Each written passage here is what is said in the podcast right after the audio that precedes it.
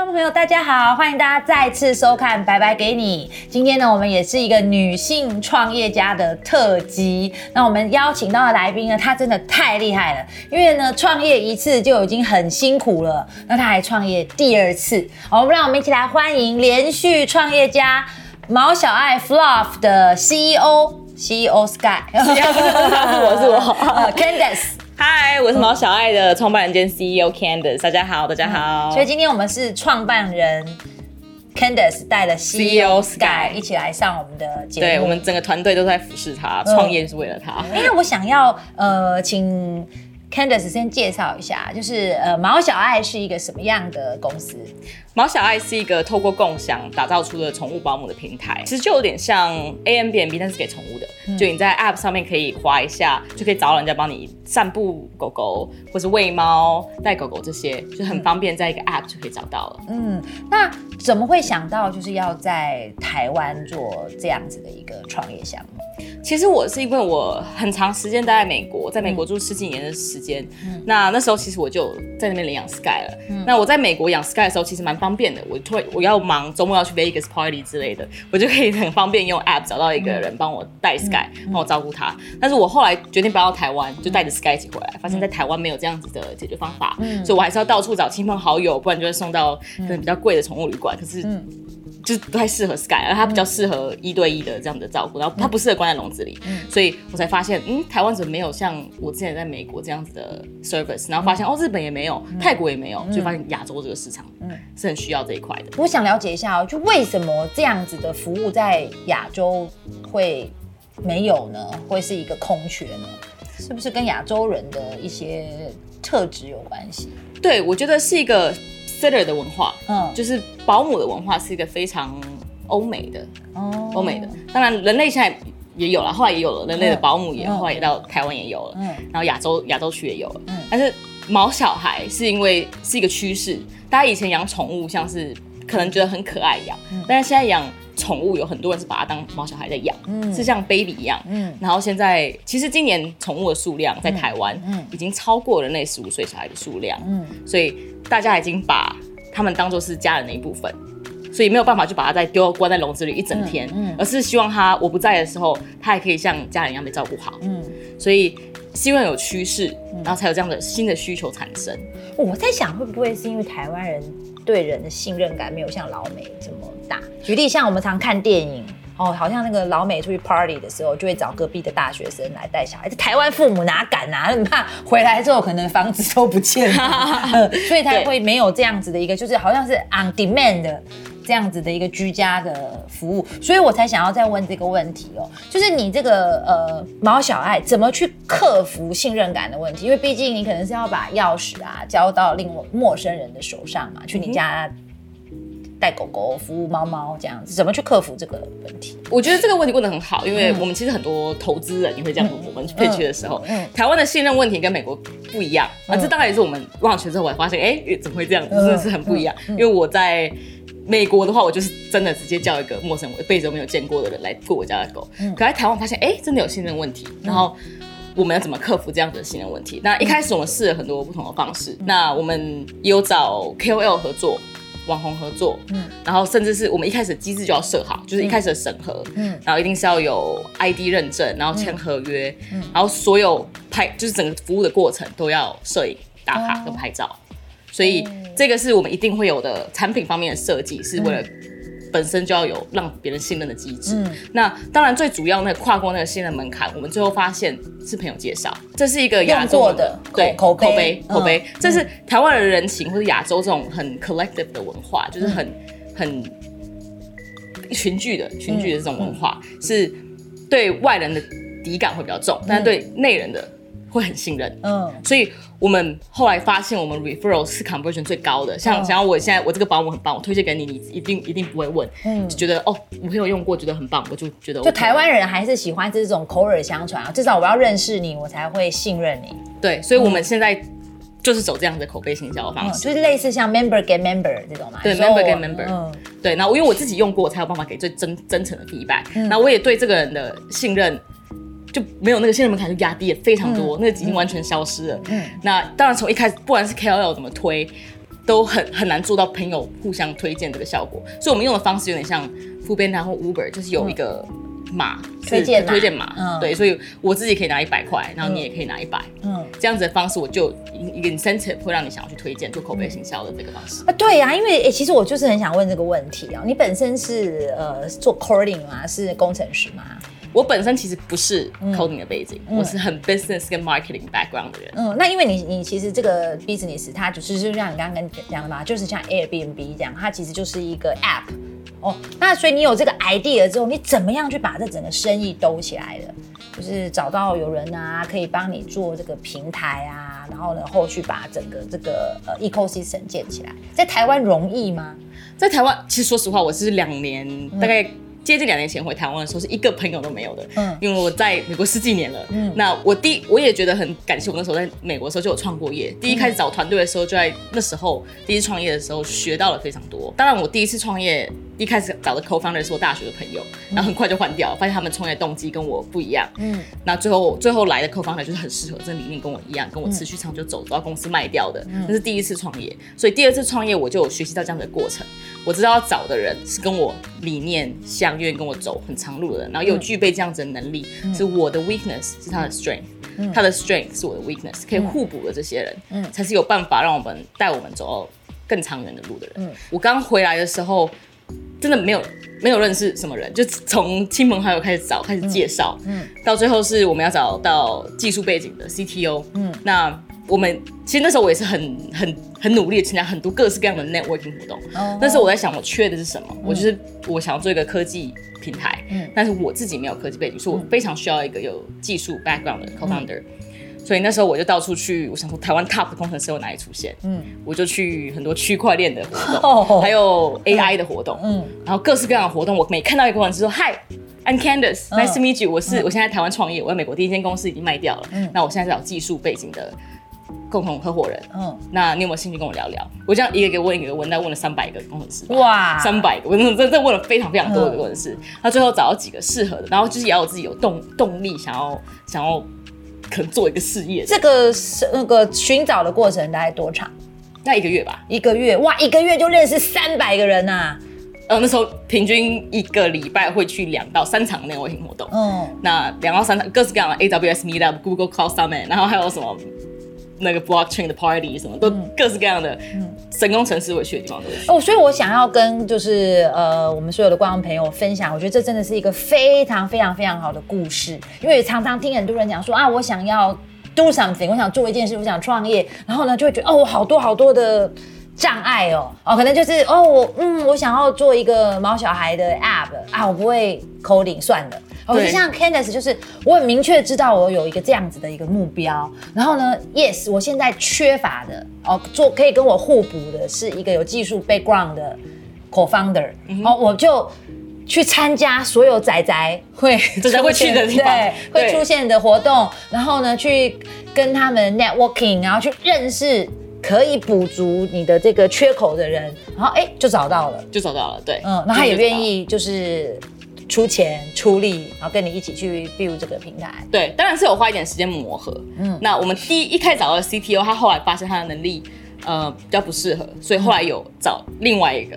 所以你又又出去了一趟。我们我们那时候其实就已经有个 data database 有一个破有一个破，对，所以是有花一点点时间磨合。一开始谈的方式是可以先合作的方式，然后最后发现哎真的还不错，然后也还有领导能力，然后真的一切看起来都符合。几个月后就觉得嗯，我觉得你可以。更多股份进来成为 co-founder，我被你 inspire，真的，因为其实我也一直很想要，因为我一直我一直很想要 build 我们自己的内容团队嘛。那我那时候一直在想，每天每天我就在家里面想说，哎，我要去哪里找有人可以帮我们做 podcast 的节目啊？有人可以谁可以帮我们去生产更多的内容？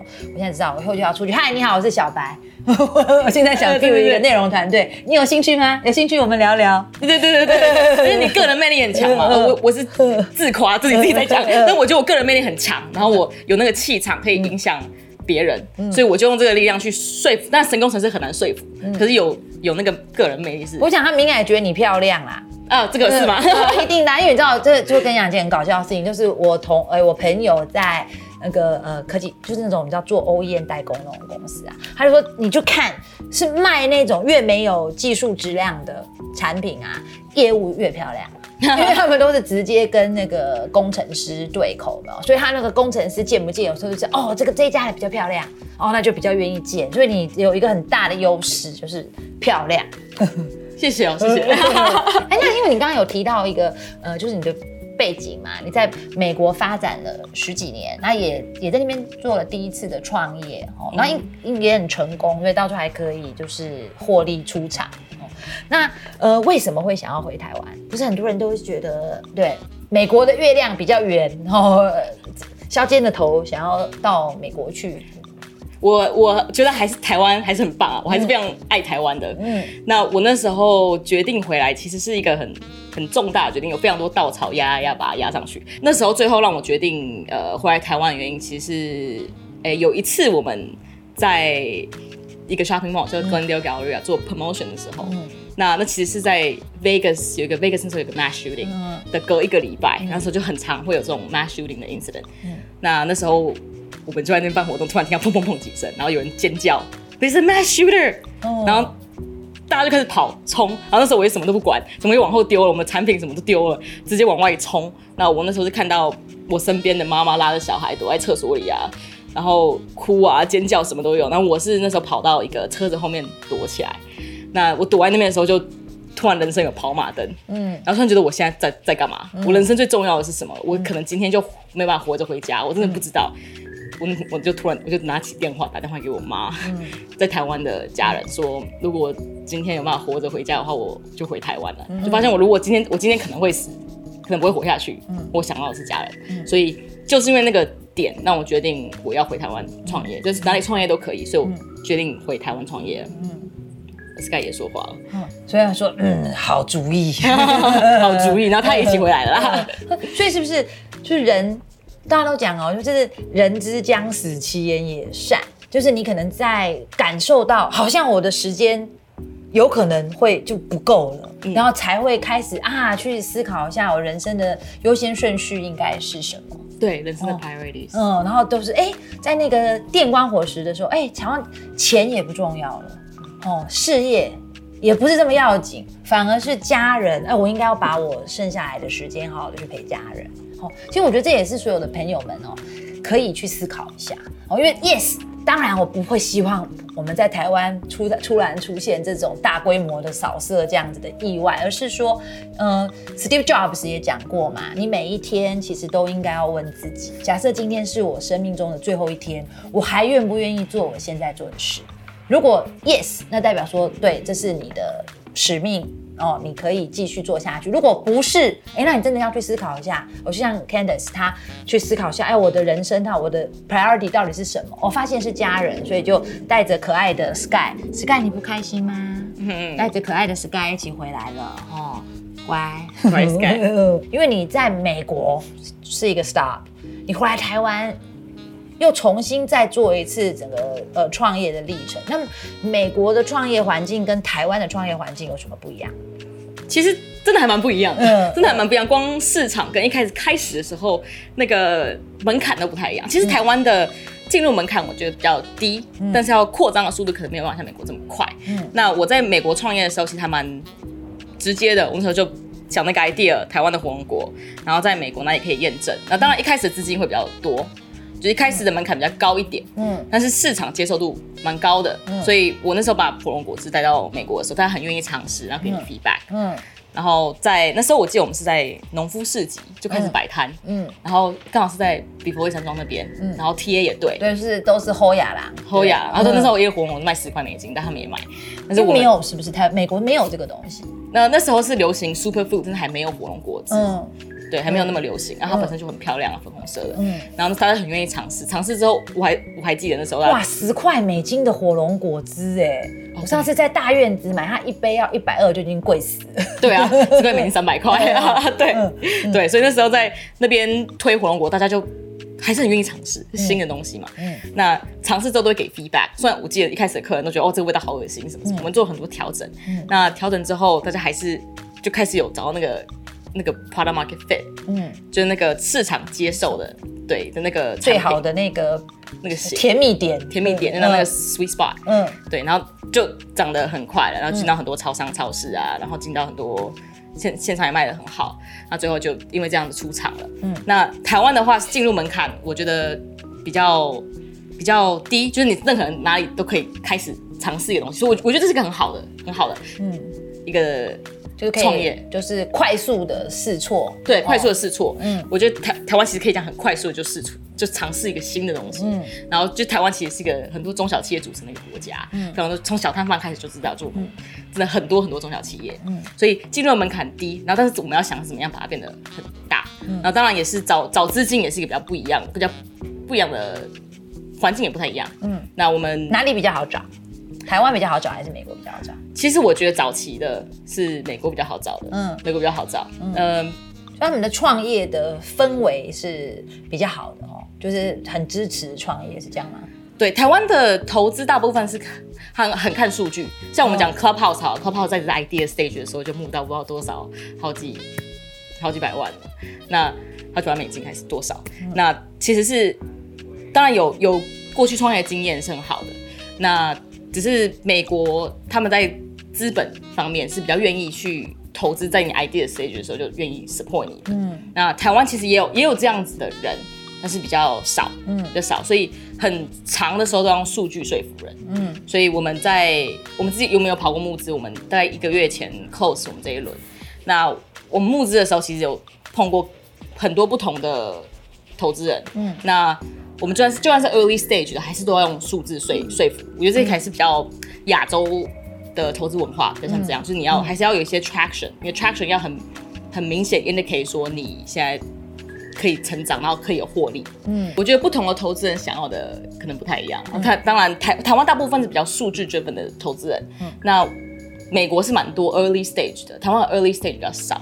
那 early stage 比较像是 C 种子，想 idea 或者 early。有点是不是像是那种天使投资人那种？对，像天使投资人，就是听到你的概念觉得赞啦，然后就对对 就投了。美国非常多这种，就是可能在酒吧跟你聊天，嘿。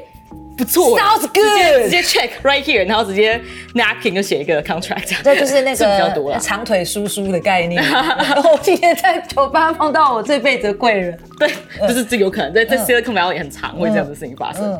那台湾的话，可能呃还是天使投资人还是会很看数字。那我们也很 lucky 有遇到，相信我们理念，就是我们我们真的有解决他们很大问题的。的天使投资人，所以我们后来也是有找到，但找的过就是数量可能因为数量比较少，所以找的也比较花多少多一点时间去找。嗯，那我们之前大部分遇到的 VC 也都是比较数字追本的，嗯，所以就是不同不不同类型的投资人，他们需要的想要的可能跟你现在不符合，所以这我觉得这就是要找的，也是也是一个 matching 的过程，跟你 matching 跟你讲跟你找 CTO 是一样的概念，对，就是是是要是真的。符合我们两方都想要，嗯，呃，有没有办法在一起把彼此推更大的感觉？嗯，所以这个这个媒合跟我们首长找 CTO 的时候很像。那那我们就 follow 这个这一个问题，你觉得身为一个就是 founder 一个创办人哈，需要有哪些特质？嗯嗯，创办人，嗯，我觉得要很有信念，知道 why 为什么你要做这件事情。嗯，所以我。就是很爱动物，嗯，我就是一定要解决这个问题，不管怎样，因为我会遇到非常非常非常多的问题，嗯，所以我觉得身为一个创业的人，你要知道你为什么要做这件事情，嗯，如果这个为什么的原因只有钱的话，嗯，会非常容易因为钱而放弃，嗯，这是我我创业发生发现的一些事啊。如果我现在原因是为了钱，那我其实在美国赚薪水可能又更多了，是，这是所以所以钱当。钱是唯一的主因的时候，会很容易遇到一些挫折，嗯呃，决定不走这个路。嗯，但当你真的想做原因，为什么想做这件事情的时候，是一个很大的信念的时候，你会不管遇到什么问题都愿意解决去解决。对，所以我觉得要成为一个创业者是要很很有办法，为了一个信念，然后克服各式各样的问题，然后会不害怕尝试，嗯，然后不怕 fail，不怕 rejection。我觉得这是要很要有很大的自信，嗯，才有办法做到的。那当然也是要有有弹性，可以跟跟 user 讨论访谈，做出一个最适合的产产品。但是我觉得这个个人的信念跟自信，还有愿意解决问题、不怕 fail 的能力是很必备的。然后还有很了解自己的。弱势跟强势，强项，对。其实这个想法，我我坦白说，因为我不是个创业家，我就是个上班族，是领钱的。但我觉得我还蛮认同，就是艺人公司的说法，就是你的 career 是你自己的，所以每一个人要把自己活成一间艺人公司，你就是自己的这间公司的 founder 的创办人。所以刚刚 Candice 讲的话，其实我是建议所有的观众朋友呢。都把它验证在自己身上，就是你都要知道，就是你现在在你现在从事的工作，不管你是嗯上班还是自由工作者，还是创业，都要找到你的 why，找到你的为什么，然后它才是你的使命，它才能够嗯让你每天早上起床还是很想去乐此不疲的去做这样的事情，然后呢遇到问题你不会退缩。你会想要找到解决方案，然后不会的就去学哦，或者就是像 Candice 这样去找他的 CTO，去找他的投资人，然后想尽各式各样的办法去做 networking，去把你生命中对的人把他找出来。我觉得这是对所有只要你是一个在工作的人，不管你的钱从哪里来，基本上都要有的一个态度。工作做起来才会就是每天都觉得很有爽感。对对，我每天早上起来都好开心啊！我觉得今天真的是很美好，每天早上起来就是这样这样子的感觉。就算最碰到困难，就哦天哪，太好了，又有挑战，让我可以继续的成长，变得更强。对，真的是这样，真的是这样子。所以这绝对不是鸡汤哦，因为这是一个实际上，你看连续创业创业两次的人，跟我们大家分享了一个他的心里话。那你觉得，嗯，as a 女性，在这个创业的这样的一个呃环境？有没有什么样呃对女性不友善的地方？其实，在美这跟美国跟台湾又有点不太一样了。嗯，那因为美国的，我觉得相对比较 equal 一点，就 equal，但也还是没有完全的，嗯，完全的非百分百 equal 啊。毕竟我们一百年前才有办法投票。嗯，但是我们我回亚洲之后，又更能感受到我要承担的压力，还有亲朋好友 societal pressure，就是社会给的压力是。比美国要更大的哦，真的吗？有哪一些层面的压力？呃，我在美国自己做自己创业，然后反而会拿到非常多女性创业家的 support，或是女性创投，各式各样的。我们，呃，女生是很愿意 support each other，然后成长，然后推动这个平衡的。你的意思是说，在美国其实它就已经有一个女性的创业圈，这个生态系对是是成是成立，是 ready 在那里的。对，一个叫做 girl boss 的 community，就是很很。很完整的，就是想把女生女女力，也不是说女，我觉得就是 equality 啦，就是把它往前推，嗯，那这样才能更平衡一点。我在百事的时候，其实大企业百 Fortune 500的公司都已经有做这样的设计，就是特别去找管理 engineer 的人，通常都是男生嘛，特别去找女生去管理 engineer。嗯，所以在美国的时候，他们他们就是很努力在推这个 equality。嗯，那在台湾我遇到的社会压力比较像是。来自亲朋好友的啊，比如说有人说啊，你真的是女强人哎，这这个会，所以你觉得女强人她其实是一个很 negative 的称呼？对，就是应该是说没有男强人这个字，可是有女强人这个字。哦，这真的是一个很好的思考的点。对，为什么没有男强人？对，这是 这其实是一个隐性的隐性的不平。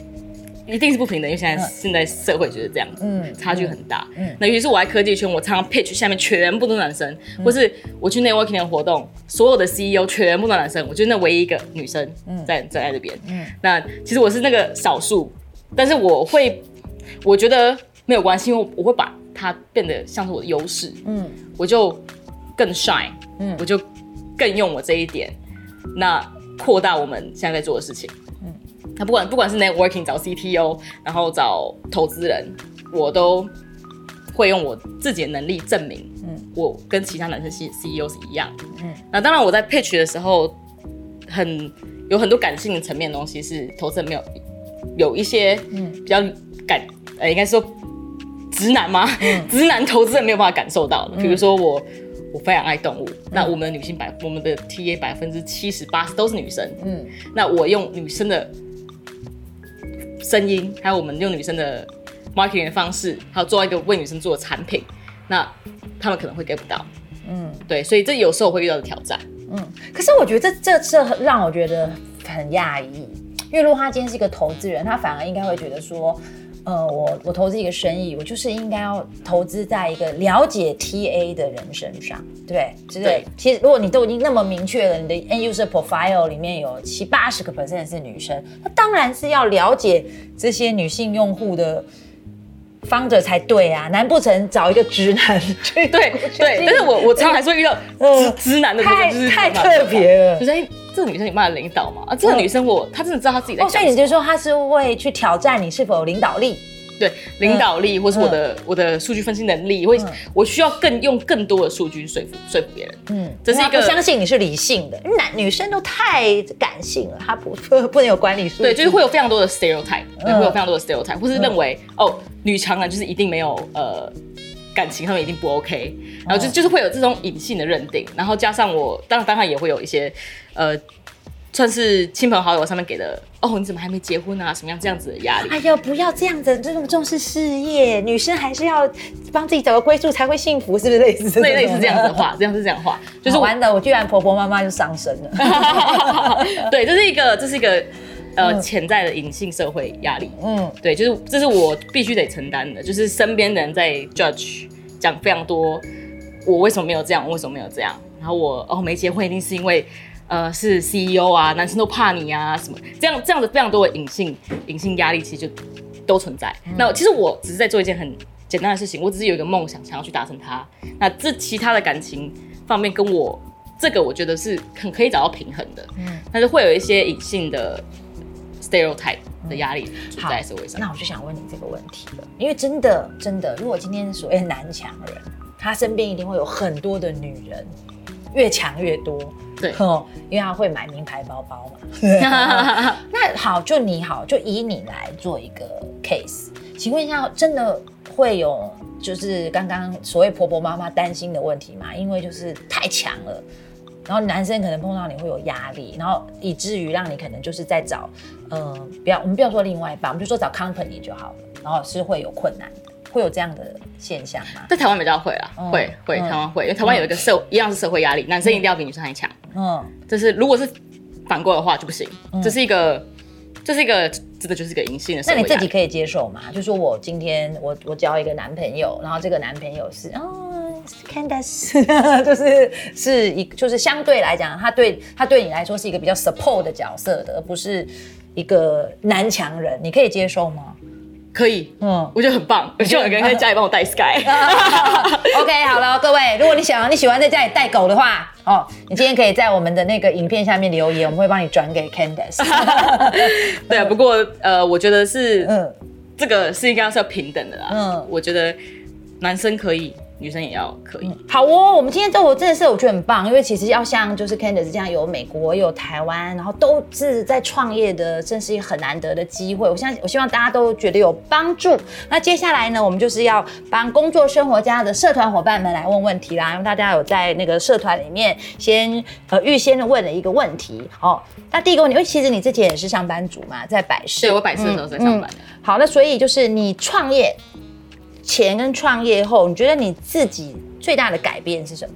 我觉得我之前是一个 straight A student，就是什么东西都要，我读书的时候什么都要百考最好。嗯，然后在百事企业上班的时候，也是什么东西都可以，都有一个 standard 的 SOP 了。嗯，怎么样可以让 manager 喜欢，然后 follow 那个 protocol，嗯，就可以达到那个目标。但是其实创业之后，我才发现人生没有办法到满分，你不能每每一件事情都。做完美，完美，因为毕竟，毕竟创业之后，你在做的事情是你在走一条从来没有人走过的路。嗯，那之前是你在走一条人家已经帮你铺好的路。嗯，那这两个方法，这两个是差，就是创业没有 SOP 的，从来没有 SOP，你要自己一边走一边写。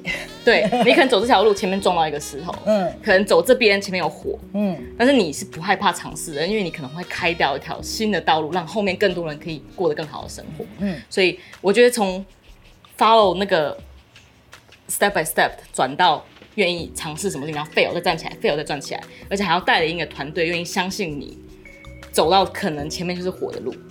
那我觉得这个是一个我转变上学到很多的地方。所以我现在有一个人生的 model 是，我认为 rejections are better than regrets，就是我宁愿被人家拒绝，我也不会想要过一个我明天会后悔的人生。这当然也是因为跟那个 shooting 的。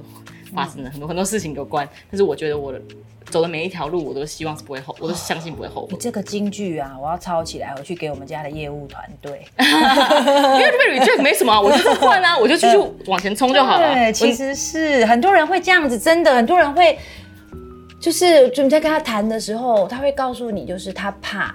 他怕很多的恐惧，就是他怕被拒绝。可是被拒绝，其实他 underline 的一个意无意，就是他怕失败，他觉得拒绝一口拒绝失败，嗯，然后就不想尝试。可是这真的太棒了哈！被拒绝，so 至少你不要后悔，你试过了。对，对对对对，本集金句，对，这也是我人生的 model，是我不管怎么试，我不管怎么被拒绝，三百工程师，我被两百九十九个拒绝，嗯，但是我找到了一个，嗯。然后我没有啦，你有两个啦，因为后来你还有那个第一个不想要的，对啦，其实还是有几个，可能还十个以内啊，十个以内，但这个 percentage 没有很高，对我们也是。